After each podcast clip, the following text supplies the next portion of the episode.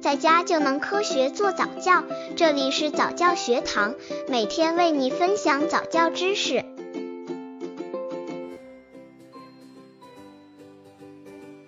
十八个月宝宝早教亲子游戏三：小小化学家。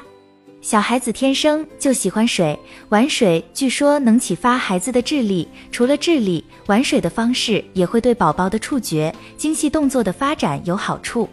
水的形状可以随意变化，让宝宝观察水在圆形容器、方形容器中的不同。当然，也可以选择多种的容器，让宝宝体验水的魅力，刻不容缓。培养技能，自己独立玩，触觉、精细动作技能、观察和实验。妈咪需要准备一个大盆、几个大小不一的塑料杯子和盒子、一个漏斗和一两个勺子。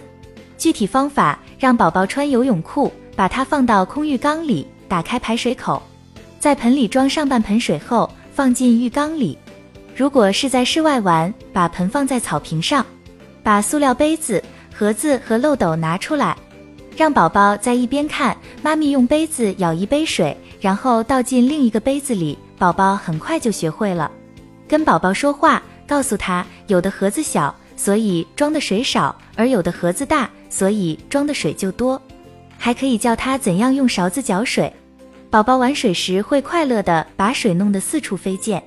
此时家长要盯紧宝宝，因为对于小孩子来说，即使是少量的水也有导致溺水的危险。能够自己尝试，宝宝会很高兴。当然要有妈咪在他旁边。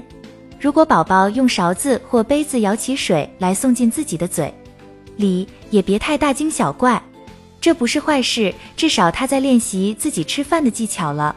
温馨提示：游戏也可以让宝宝洗澡的时候在澡盆里玩，几个塑料小玩具就能让宝宝玩得很开心。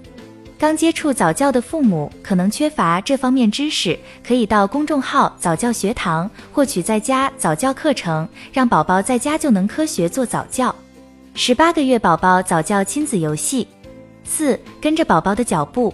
妈妈可能发现身边的一切东西都能引起宝宝的好奇心。如果和宝宝走在路上，你是拉不动他的，那么既然拉不动，不妨跟着宝宝的脚步，欣赏一下他眼中的世界吧。宝宝观察小蚂蚁，宝宝看着车辆等等，你都应该积极的参与。这个游戏会帮助每个人放慢节奏，培养技能、独立性、观察力。